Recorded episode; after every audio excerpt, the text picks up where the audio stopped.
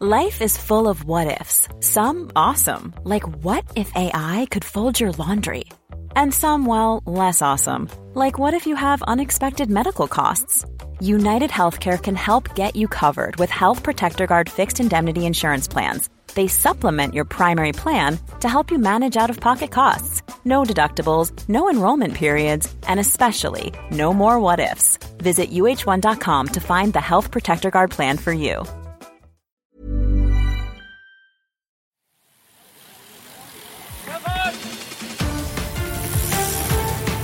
Hier ist die Kompaktkurbel unter den Podcasts. David Korsten und Tim Farin reden über 101 Dinge, die ein Rennradfahrer wissen muss und liefern dir Gesprächsstoff für deine nächste Runde. Tim, es ist 12.23 Uhr und wir sind hier wieder verbunden, fernmündlich. Wie geht's? Ja, ich sag mal so, stell mir diese Frage lieber nicht. Hm. Homeschooling und so. ja, ja, verstehe. gut. Und selbst? Ähm, ja, gut. Ich ähm, bin im Moment viel damit beschäftigt, mit überraschenden Austritten von Verdauungsgeschichten äh, mich äh, zu beschäftigen. Ja. Oh. Ne? Also oh. das äh, läuft ja hier beim jungen Herrn Korsten. Hm. So jung bist du doch gar nicht mehr, David.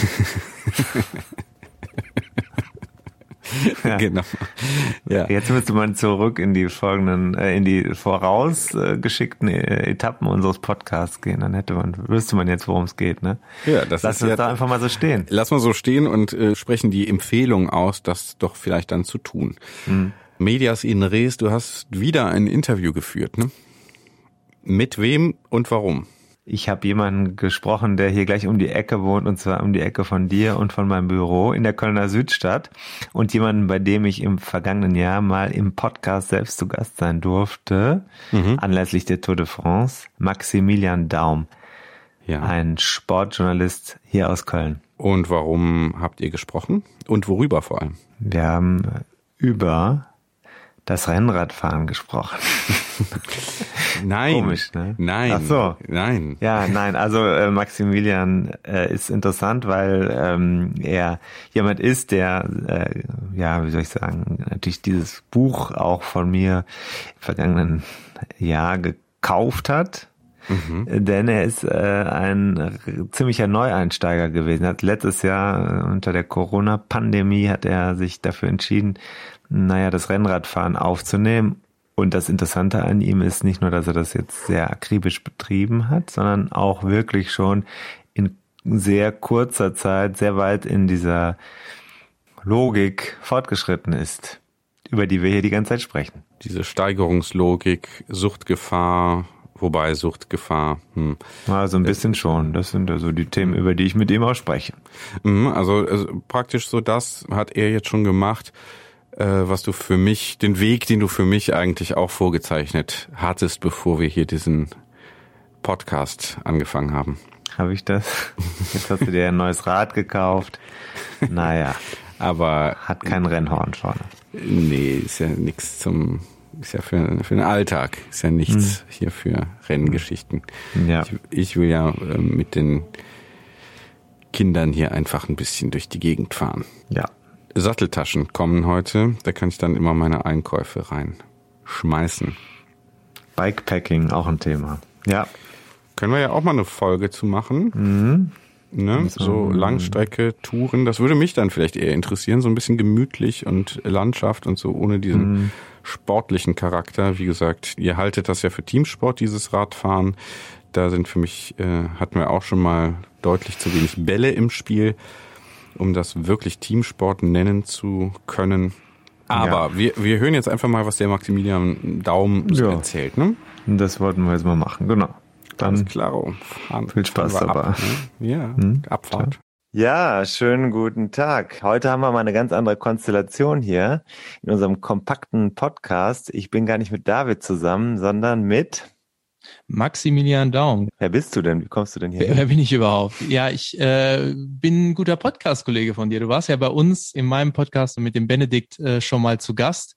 You Never Talk Alone. Ähm, und wir haben über Radsport gequatscht. Du kennst den Benedikt ja mehr oder weniger auch dadurch, dass ihr euch über den Weg gelaufen seid, als ihr beide ordentlich Preise abgesahnt habt, wenn man so sagen darf. Ja, ich bin ein guter Kollege von Benedikt, arbeite ebenfalls beim WDR. Wir sind uns äh, so ein bisschen, sagen wir mal, sachlich und fachlich näher gekommen, eben über Radrennsport. Ja, sind so ein bisschen dabei geblieben, fahren nebenbei auch Rad. Das hat sich so ein bisschen ergeben über die letzten Monate. Ja, das hat sich ganz gut entwickelt, finde ich. Du bist äh, Radrennfahrer oder Rennradfahrer oder wie würdest du dich jetzt bezeichnen? ja, als Profi natürlich nicht. Äh, als blutiger und junger äh, Einsteiger.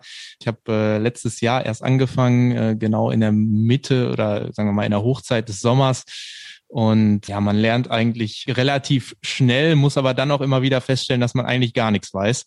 Und das ist aber auch so ein bisschen spannend, weil es immer wieder neue Dinge gibt, sowohl äh, was jetzt Material anbelangt, was Technik anbelangt und was irgendwie auch das Ganze drumherum, Regeneration und was weiß ich, alles anbelangt. Aber es soll ja in erster Linie Spaß machen. Das war, glaube ich, immer die wichtigste Devise, die es auch direkt, die mir äh, direkt vom Anfang an äh, eingeprügelt worden sind. Also es geht nicht immer darum, der Schnellste zu sein oder auf den Schnitt zu gucken, sondern vor allen Dingen äh, nicht den Spaß zu verlieren. Und ich kann sagen, nach einem Jahr steigt der Spaß eher, als dass er verloren geht.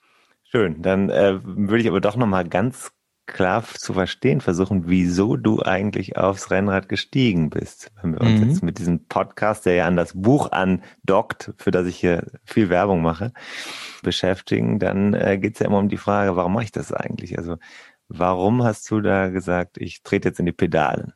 Ja, ich glaube, als du das Buch rausgebracht hast, da war ich, glaube ich, boah, ich würde sagen, einen Monat lang Radrennfahrer so gefühlt. Also es kam ungefähr zeitgleich.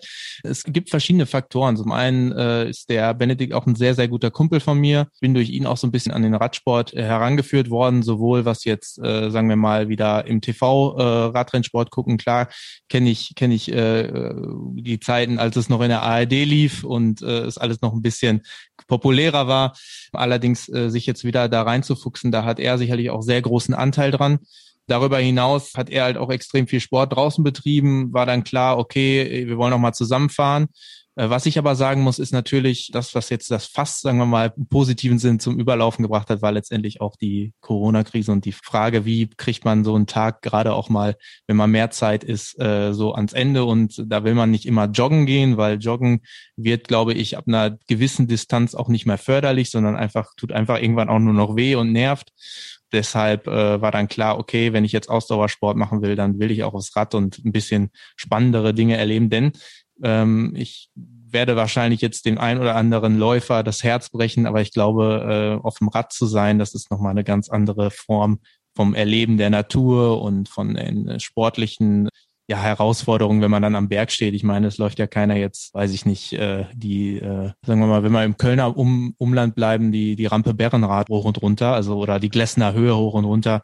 Deshalb ist halt jetzt äh, Radsport, äh, glaube ich, die richtige Entscheidung und die schönste Entscheidung gewesen im letzten Jahr. Weißt du noch, wo deine erste Runde lang führte, als du auf dem Rennrad saßt im letzten Jahr? Oh, das ist eine gute Frage.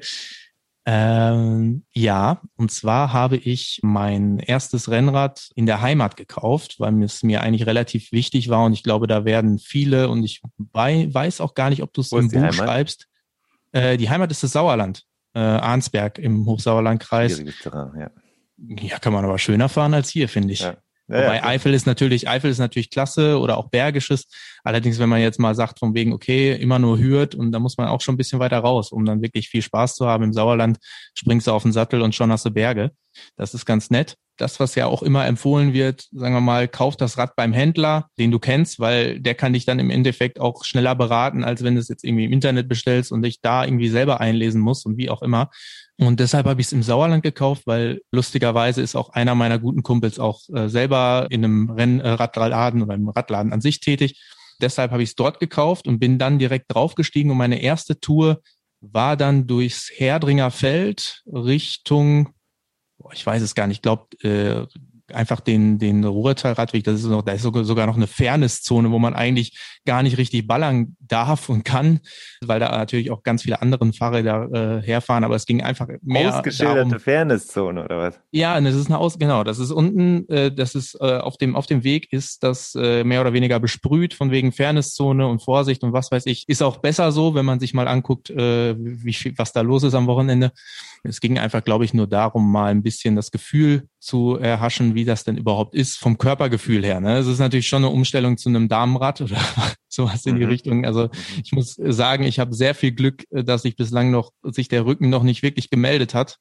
Darum ging es mehr oder weniger, war jetzt noch nicht so spaßig, aber es ging dann relativ schnell. Das finde ich ja auch immer eine interessante äh, Geschichte. Sehr häufig wird man sich ja auch Routen aus, mhm. entdeckt dann aber auf der Route etwas, was noch spannend sein könnte oder irgendwie einen Anstieg, den man unbedingt noch mitnehmen will. Und dann merkt man so, wenn man langsam so auf die Entscheidung zufährt, fahre ich jetzt nach Hause oder fahre ich noch ein Stück, dann schaltet sowas im Kopf um, irgendwie sowas, sowas Kompetitives, was man sich äh, gar nicht zugetraut hätte, von wegen, dass man sagt, so, jetzt bin ich so blöd und fahre, obwohl ich schon nicht mehr kann, doch noch den Anstieg hoch.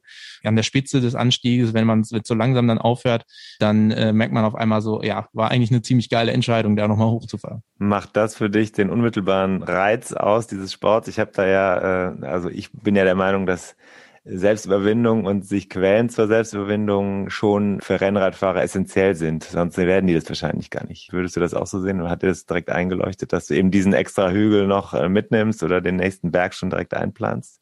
Ja, absolut. Ich finde es unfassbar spannend. Äh, das Radsportleben ist ja auch ein relativ süßes, wenn man überlegt, Kaffee, Kuchen an jeder Ecke. Diese Kombination aus zum einen Genuss beim Sport und zum anderen aber wirklich knallhartes Quälen also das hat man, glaube ich, selten in anderen Sportarten und das macht den Reiz, finde ich, komplett aus. Aber die Qual, die nehmen wir mit. Die gehört dazu. Die Qual nehmen wir mit, auf alle Fälle. Das heißt, du hast dann am Anfang im vergangenen Jahr, ist ja nicht so lange her, dieses als eine reizvolle Kombination empfunden. Muss ja so gewesen sein, weil, wenn ich es richtig mhm. verstanden habe, bist du am vergangenen Wochenende 300 Kilometer gefahren. Das ist ja schon etwas, was viele äh, in einigen Wochen nicht zusammenbringen. Ja, aber nicht an einem Stück, da müssen wir hinkommen. Okay. Naja, nee, ähm, als Freiberufler kommt man doch tatsächlich manchmal in den Genuss, dass man wie äh, 9-to-5er äh, auch mal ein ganzes Wochenende mal mal Zeit hat oder mal sich zumindest äh, genug Zeit nehmen kann. Dann ja kam einfach so der Gedanke von wegen, ja ist ja eh nichts los, äh, dann steigst du halt jetzt mal das ganze Wochenende aufs Rad. Ja, ist ist am Ende immer ein schönes Gefühl, wenn, wenn man merkt, von wegen, okay, da geht ja eigentlich sogar noch mehr. Äh, meistens kickt's einen erst jetzt raus. Ich muss sagen, jetzt ist ja Anfang der Woche und man merkt so langsam von wegen, egal wie viel man jetzt am Wochenende ohnehin schon gegessen hat, der Hunger ist weiterhin da, die Müdigkeit ist auch noch ein bisschen da. Allerdings so während der Fahrt und so ist es ja nie so, dass man sagt, am Ende, man kommt nach Hause und sagt, boah, jetzt habe ich ja gar keinen Bock mehr, mein Rad zu sehen, sondern man will eigentlich wieder drauf. Das ist eigentlich, eigentlich ein relativ schönes Gefühl. Ich war ja dann sogar noch so blöd und bin am, am Sonntag, habe dann äh, mein Rad dann äh, wieder, wieder hoch, das Treppenhaus hochgetragen, habe es dann auf den Kicker gestellt, weil mir äh, theoretisch noch ja, fünf Kilometer oder so gefehlt hätten zu 300 und habe dann einfach für fünf Kilometer richtig doof einfach ausgerollt und also eigentlich muss ich ja sagen, jetzt man, dann machst du halt 295, weil die Radtour ist ja eigentlich vorbei. Also warum, mhm. warum fährst du jetzt noch die fünf so? Aber allein diese Umstellung ist, glaube ich, was, äh, was einen ziemlich nach vorne bringen kann und was halt auch, ja, weiß ich nicht, ob es eine Lehre ist, aber es ist zumindest eine Form der Disziplin mhm. und das ist schon relativ cool, finde ich. Jetzt äh, würden vielleicht aufmerksame Psychologen, die uns zuhören, langsam alarmiert werden, weil du äh, eine Zahl erreichen willst und dich immer weiter steigerst. Das kommt mir irgendwie bekannt vor. Glaubst du, das ist etwas für gewisse Typen, die vielleicht ein bisschen ja auch an Kennwerten hängen und so weiter. Worauf, worauf spielst du da genau an? Naja, ich meine, ist ja, man macht ja, dass du sagst ja, die, der Genuss ist da und so weiter, ne? Aber ja. gleichzeitig, äh, die 300 müssen voll werden. Das kenne ich natürlich auch, muss ich jetzt dazugeben. Also wenn ich eine 99er Runde fahre, fahre ich zur Sicherheit noch zwei auf der Luxemburger hoch und runter, damit die Zahl dreistellig ist. Weißt du, was ich meine? Ja, so, ja. Jetzt ist die Frage, warum äh, ist dieser Wert eigentlich so wichtig? Was ist der Reiz? Was würdest du sagen? Warum muss diese Zahl stimmen? Boah, das ist schwer zu sagen. Also ich kann dazu eine Anekdote sagen. Die ersten Male, als ich irgendwie mal diese, diese Speedway-Runde Bergheim-Pulheim und so gefahren bin, äh, die geht ja schon, wenn man jetzt mal von der Südstadt aus losfährt, da kommt man ja schon leicht auf diese Richtung 100. Das war ja auch immer wichtig für mich. Mal zumindest in diesem einen Halbjahr jetzt noch 100 einmal zu fahren. Da hatte ich immer das Problem, ich konnte jetzt nicht wie du die Luxemburger hoch und runter fahren, weil ich kam dann irgendwann bei, bei mir am Eierplätzchen an und dann wäre ich da, glaube ich, im Kreis gefahren. Dann äh, hätte ich jetzt erstmal sechs Monate aussetzen können wegen irgendwelchen Autounfällen oder so. Aber ich, ich habe überhaupt keine Ahnung, was einen da so wirklich, wirklich antreibt. Aber am Ende des Tages ist es doch so, dass man sich diese Zahl ja im Kopf festsetzt oder diesen Wert. Es ist einfach irgendwie, glaube ich, so, dass man, dass man diese Ziele aber auch teilweise braucht. Eben, wenn du jetzt einfach nur so losfahren würdest, also du eben für irgendwas fährst du ja, ob es jetzt eine blöde Zahl ist oder sonst irgendwas oder ob es jetzt die nächste Waffel an irgendeinem Kaffeestand ist oder ein Eis oder was weiß ich. Irgendeinen Grund gibt's ja immer, den man vor jeder Fahrt so hat. Ob es jetzt nur ein Kopf freikriegen ist, also es geht ja relativ schnell. Ich muss sagen, so wenn du 20 Minuten mal unterwegs bist, dann denkst du eigentlich schon an nichts mehr anderes außer deine Fahrt, egal was vorher passiert ist. Tja, ich glaube, das ist einfach so eine, so eine, so ein Reflex, der im Kopf einfach entsteht, dass man sich so ein Ziel setzt. Wenn du sagst, von wegen, ich will 102 Kilometer fahren, dann fährst du halt 102. Ich, das mhm. ist einfach, glaube ich, okay. wie so ein Schild, wie so ein Vorfahrtsschild, was man sich vor der Stirn hält, weiß ich nicht. Dann halten wir aber schon fest, du hast ja gesagt, Überwindung, nächste Ziel setzen, das äh, gehört schon dazu, dass äh, auch dieses De Thema bei jeder Ausfahrt dabei ist. Da geht keiner einfach nur raus oder keiner einfach nur raus und sagt, heute fahre ich mal los, sondern ein Ziel ist immer dabei. Ne? Das kann man schon so sagen. Ja, oder wenn man jetzt mal gar nicht mal so über Zahlen nachdenkt, äh, es kann natürlich auch sein, von wegen, ich will jetzt ins Ahrtal und will da mal schauen, wo eigentlich Leute ihre Weintouren machen und dann will ja. ich diese Aussicht haben. So, also es kann auch das sein. Ne? Es okay. ist ja immer Erlebnis irgendwas gibt's doch. ja immer. Ja. Okay. Erlebnis manchmal jetzt, auch, ja will ich aber von dir so ein paar Quick Facts noch haben. Du hast ja, ja gerne. du bist ja, du bist ja dann schon noch relativ frisch, aber schon sehr weit gekommen in der Zeit. Seit wann trägst du Lycra oder sagen wir mal Funktionswäsche, die sehr, sehr eng anliegt beim Fahrradfahren? Oder tust du das gar nicht? Seitdem eine gewisse Marke auf Strava Rabatte verteilt, wenn man gewisse Kilometerzahlen erreicht.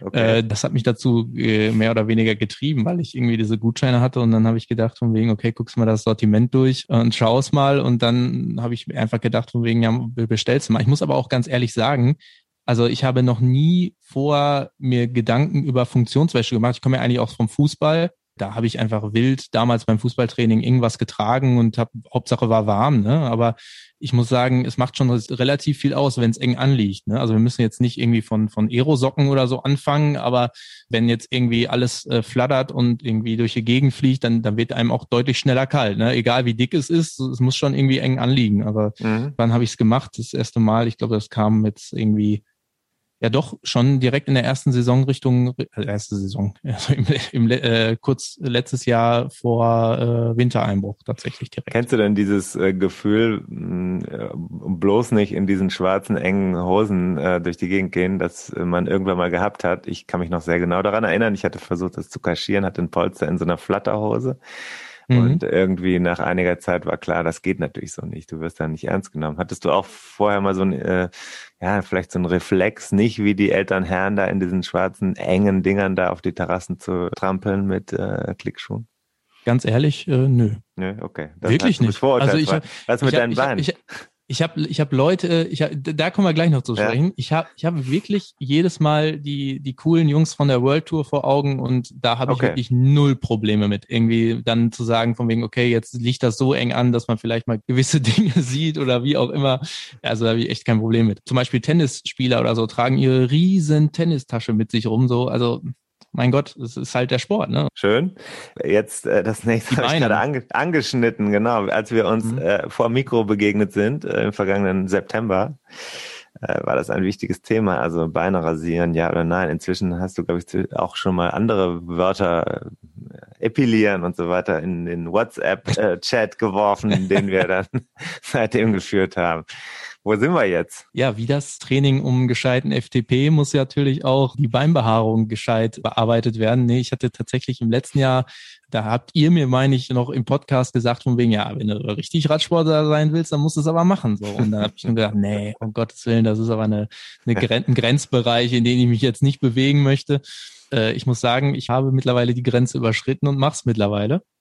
Ja. Ähm, ich muss auch sagen, es war immer so diese Horrorvorstellung von wegen, äh, in einer Woche siehst du dann halt wieder aus wie vorher und musst jetzt äh, jede Woche dranbleiben. Ich meine, so strikt, ich fahre jetzt keine Rennen, ja. so strikt muss ich dann nicht sein, aber ich würde es jetzt schon weiterhin so tun, ja. Und auch da ist immer diese, diese Geschichte, wo du sagst, äh, ja, mit irgendwelchen engen Hosen auf der, auf der Terrasse sitzen, wenn bald wieder kurz kurz ist auch da sage ich, von wegen stehe ich stolz zu meinen rasierten Beinen, weil sage ich am Ende, okay, ja, das naja, gut, ist der Sport und es gehört dazu. Auf der Straße ist das ja klar, da gehört das dazu. Aber ähm, wenn du ins Schwimmbad gehst mit deinen Bekannten und Freunden oder wem auch immer.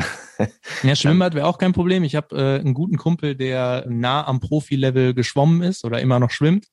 Und auch der macht für seinen Sport mehr oder weniger rasiert als ich die Beine, auch wenn ja. äh, der natürlich deutlich schneller schwimmt als ich. Mm, klar, okay. Das heißt, du siehst dich ja auch nicht unter dem ähm, Rechtfertigungs. Nee, gar nicht. Sehr gut. Äh, das heißt, du bist sehr weit fortgeschritten, schon in der Logik des Rennradfahrens. Ähm, welche Ziele hast du denn jetzt eigentlich? Jetzt ist ja ein bisschen schwierig so. Also in einzusteigen, normalerweise hat man ja ein Jedermann-Rennen. Keine Ahnung, mhm. wir sind jetzt in Köln, rund um Köln. Das war bei mir so eines der ersten Dinge. Das erste, was ich gemacht habe, war in Hamburg Cyclassics. War ganz klar, das ist das erste Ziel. Distanzen und äh, Erlebnisse und ein Rennen, eine Rennmotivation. Und die Frage ist, wie ist das bei dir? Spielt das eine Rolle?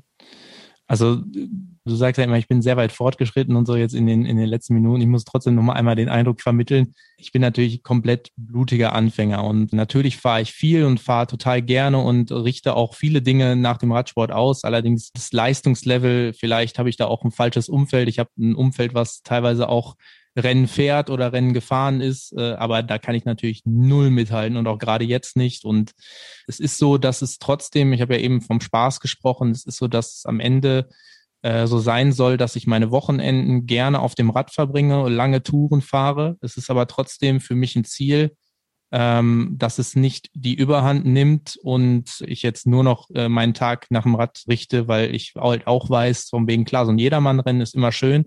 Allerdings auch da sage ich am Ende, setze ich mir ein Ziel und versuche jetzt nicht irgendwie, also ein Ziel für mich, ein persönliches Ziel. Das ist, kann, kann jetzt nicht irgendwie so sein, dass ich sage von wegen, okay, ich will so und so viel da werden, ich will so schnell sein oder wie auch immer. Das, das ist, wird sich dann zu dem Zeitpunkt halt einfach zeigen. Was ich auf jeden Fall mal machen würde, ist eben so ein Jedermann-Rennen mal fahren. Das ist jetzt erstmal so das, das Konkreteste, wenn das irgendwann mal wieder möglich ist. Aber wie dann die Ziele aussehen und so, da habe ich jetzt noch keinen Schimmer. Für mich ist einfach wichtig, äh, dass es weiterhin so ein, so ein Teil des Alltags irgendwo bleibt, aber dass es halt nicht die Überhand nimmt und ich trotzdem irgendwie sagen kann, jetzt in einem halben Jahr oder so hat sich der FDP so und so verändert, wie auch immer. Vielleicht merkt man, es ist es auch einfach nur so, dass ich mal schneller bin als der andere, mit dem ich da gerade draußen fahre. Es muss auch nicht zwingend der FDP dafür besser sein. Am Ende kann man ja immer sagen, von wegen, ja, ich habe das und das Trainingsziel erreicht und am Ende des Tages hat man mal einen richtig schlechten Tag und der Kumpel fährt einem vorweg und äh, man muss irgendwie schauen, dass man gerade noch in Windschatten kommt. Mhm. Also ähm, konkrete Ziele, einfach dabei bleiben, Spaß haben und äh, wenn möglich auch mal so ein Rennen fahren. Ich, es kann natürlich auch gut auch sein, wenn ich das erste Rennen gefahren bin, dass ich dann nicht genug kriege. Ne? Das kann mhm. immer mal sein. Aber es ist jetzt nicht so, dass ich sage, wenn ich jetzt in zwei Jahren kein Rennen gefahren bin, dann äh, ist aber jetzt äh, pure Enttäuschung oder wie auch immer. Du hast eben ja äh, schon ein paar Minuten her mal gesagt, du bist noch nicht an dem Punkt gewesen, wo du sagst, dass du jetzt das Rad nicht mehr unter dir haben willst oder nicht mehr draufsteigen möchtest. Ich glaube, der Punkt kommt am Tag des ersten richtigen Wettkampfs, so kurz nach dem Ziel. Und mhm. aber zehn Minuten später wirst du sehr wahrscheinlich sagen, wie geil das war und wo ist die nächste Veranstaltung? Das ist die äh, typische Reaktion. Also es ist so eine Kurve. Also ich gehe davon aus, bei dem, was ich von dir höre, äh, da wird man noch einiges äh, schon, schon lesen oder sehen auf Strava. Ne? Das gehört natürlich auch dazu, dass man bei Strava ist, oder? Ja, ich, also da muss ich mich auch schuldig bekennen. Also es ist natürlich nichts cooler, als seine Ergebnisse irgendwo auf Strava draufzuladen und dann sich irgendwie Kudos von anderen Leuten geben zu lassen. Also es ist ja so eine Grundsatzfrage. Manche Leute nehmen das ja auch sehr zynisch oder sarkastisch auf. Beispielsweise ich glaube, ähm, ohne ihm da jetzt nahe treten zu wollen, gute, gute Kumpel Benne postet jetzt mittlerweile Handbike-Fahrten aus Spaß, weil er immer so, glaube ich, so ein bisschen diese, diese Ironie vom Strava so ein bisschen aufs Korn nehmen möchte, dass man ja immer postet, von wegen, wie schnell man ist und was weiß ich. Fährt natürlich nicht Handbike, er fährt ja weiter sein, sein, sein äh, Pinarello nach draußen. Es ist so ein Grenzbereich zwischen totale Selbstbeweihräucherung und äh, irgendwo ja auch ein Tagebuch, muss man ja sagen. Und auf der anderen Seite, man hat ja natürlich auch immer diese Community und es macht natürlich auch Spaß zu sehen, wo ist der andere hergefahren, wie schnell war er da und es ist, gehört dazu, da hast du eigentlich schon recht. Jetzt ist für mich noch wichtig zu wissen, du arbeitest professionell im Sportjournalismus. Du kennst mhm. ja diesen Blick auf die Jungs und Mädels, die das beruflich machen, die voll durchtrainiert sind und wetten, um die Wette fahren, um Geld zu verdienen. Also das ist deren, ja, Tagwerk. Prägt dich das jetzt, wenn du heute auf dem Rad sitzt, du hast gesagt die Hose, aber wenn du da sitzt, möchtest du denen nacheifern oder ist das eine ganz andere Welt, in der diese Menschen unterwegs sind? Äh, was heißt nacheifern? Also das ist ja, das ist ja meilenweit entfernt. Also den Blick habe ich natürlich trotzdem, aber natürlich am, am Sonntag bin ich gefahren, danach habe ich mir auch das Amstel Gold Race angeguckt und, mhm.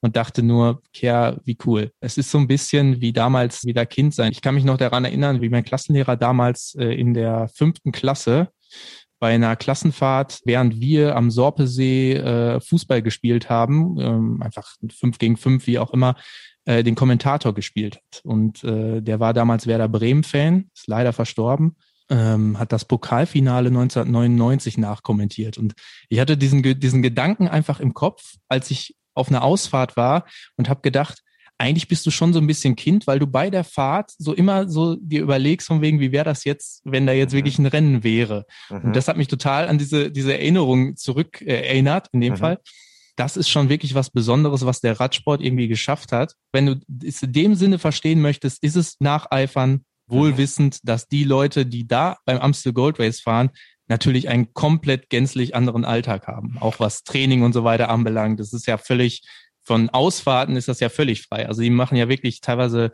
fahren sie mal raus und dann siehst du die dann halt äh, ihre Intervalle fahren, wo du dir nur denkst, jetzt bin ich raus. Klar.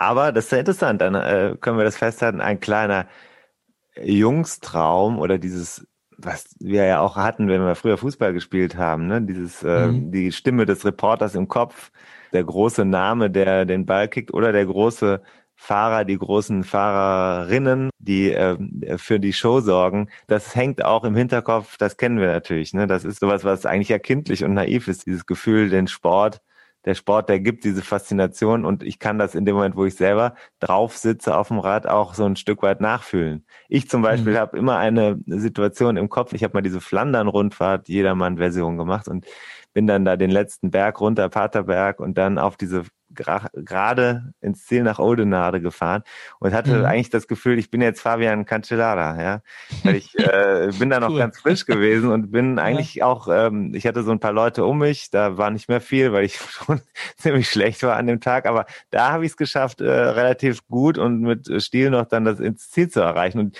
das habe ich immer noch im Kopf, wenn ich irgendwie so nach längeren Distanzen nochmal Gas gebe wo ich mich dann auch wundere, was noch an Power drin ist. Und dann sehe ich immer diesen Ort und dieses Gefühl habe ich immer im Kopf, wie das ja da ist, wo die Profis das machen. Ne? Also dieses ja. äh, kindliche, ein bisschen in so einer ja magischen Welt dann zu hängen. Das äh, glaube ich hängt da auch mit drin, ne? in dem, was wir da so machen. Ja, es ist, ist wirklich etwas, was ich jetzt so bemerkt habe, was schon lange nicht mehr so da war. Also es ist wirklich beeindruckend in, in gewissermaßen und äh, war echt cool.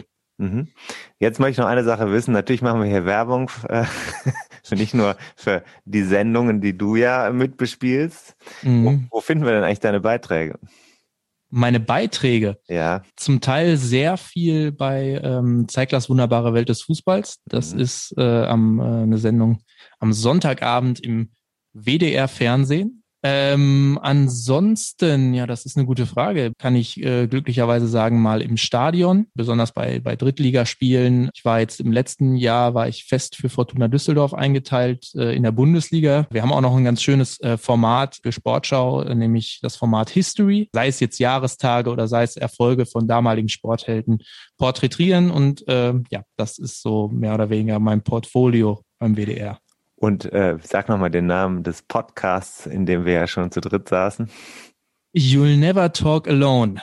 Angelehnt natürlich an uh, You Never Walk Alone. Wir sind jetzt ungefähr seit einem Jahr fast mit dabei, machen das natürlich noch mit einem Dritten im Bunde, nämlich äh, Stefan Kausen, der ist äh, WDR 2 Fußballkommentator und den hört man öfters mal samstags im Stadion schreien oder halt bei uns. Ich glaube, wir sind zu dritt ein ganz, ganz angenehmes Trio zu hören. Deswegen, wer da mal vorbeischauen möchte, würden wir uns sehr freuen. You'll never talk alone. Ich habe hier so eine schöne Tasse stehen. Da bin ich noch sehr genau. dankbar. Die habe ich bekommen als äh, Geschenk, nachdem ich. Ja, wir sind dankbar. Wir sind dankbar, dass du da warst. Du hattest ja. sehr viel zu erzählen. Ich möchte aber von dir natürlich auch aus Eigennutz wissen, was hast du eigentlich gelernt, als du das eine Sache, die du gelernt hast, also dieses wunderbare von mir ironiefrei angepriesene Buch 101 Dinge, die ein Rennradfahrer wissen muss, gelesen hast. Gab's was, hast du gelernt? Das eine Sache, was wichtig? Ja, also wir, wir, können ja jetzt äh, zum Beinrasieren kommen. Also ja. wenn das, das würde ich doch mal anführen, weil ich eben letztes Jahr gedacht habe, das würde ich nie im Leben tun.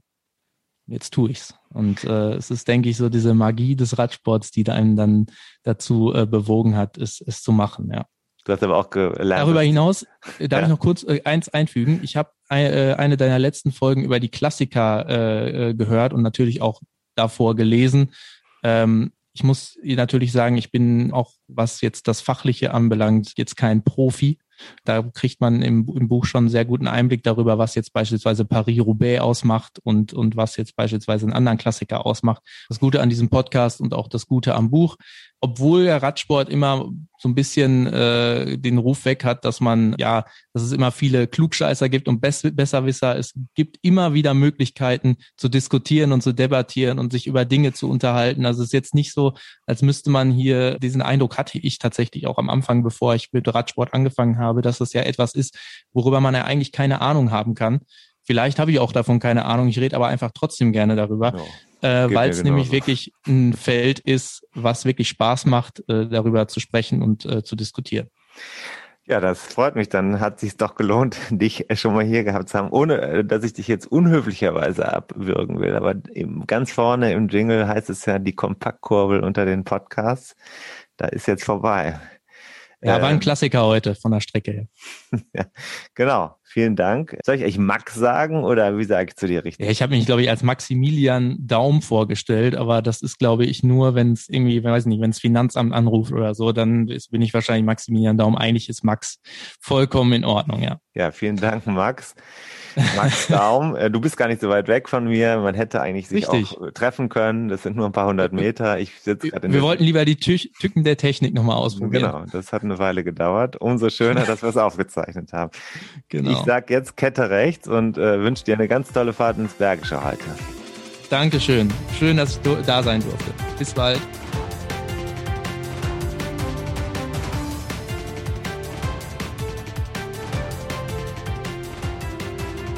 Also viele Themen habt ihr angesprochen. Maximilian Daum, den hat das Rad, Rennradfieber gepackt. Und auch eine Sache hat er jetzt schon für sich so übernommen, die ja Außenstehende immer etwas äh, befremdlich finden. Und zwar die rasierten Beine.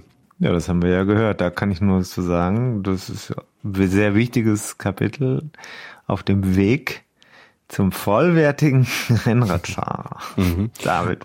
Naja, ich möchte jetzt hier mal äh, teasern auf, vielleicht haben wir ja irgendwann mal die Gelegenheit mit unserem Freund und Kollegen Philipp Hümpendahl zu sprechen, der mich ja verschiedentlich, verschiedentlich auf dem Rad, naja, unter Druck gesetzt hat, mir doch endlich meine Beine zu rasieren. Mhm. Also der ist da Verfechter. Ähm, und es gibt auch ein passendes Kapitel in deinem Buch 101 Dinge, die ein Rennradfahrer wissen muss. Also auch die Themen der fragwürdigen Ästhetik hast du nicht ausgespart. Selbstkritisch auch, ne? Selbstkritisches Buch. Das hast du jetzt gesagt. Vielleicht fehlt ja der kritische Blick und die kritische Distanz. Und du interpretierst das nur hinein. Ja, das ist möglich. Selbst ironisch auf jeden Fall, so habe ich es zumindest äh, streckenweise gelesen, bei aller Ernsthaftigkeit und äh, dem hohen Informationsgehalt, auf den wir gerne nochmal hinweisen möchten. Es lohnt sich also nach wie vor 101 Dinge, die ein Rennradfahrer wissen muss, käuflich zu erwerben. Ein Buch für alle, die den Sog des Pelotons und das Gefühl der Serpentinen spüren möchten. So der Klappentext, ne? Viel Spaß. Bis Tschü bald. Tschüss für heute. Bis dann. Ciao. Und da sind wir schon im Ziel dieser Episode von 101 Dinge, die ein Rennradfahrer wissen muss. Die Kompaktkurbel unter den Podcasts. Hast du Lust auf mehr Wissen, mehr Anekdoten, mehr Spaß und Inspiration für deine nächste Radtour? Dann kannst du ja mal nach dem Buch schauen. Das gibt es natürlich in gedruckter Form und als E-Book vom Verlag Bruckmann. 101 Dinge, die ein Rennradfahrer wissen muss. Überall, wo es Bücher gibt. Also im Handel und im Internet. Wir sagen Kette rechts und bis zur nächsten Ausgabe.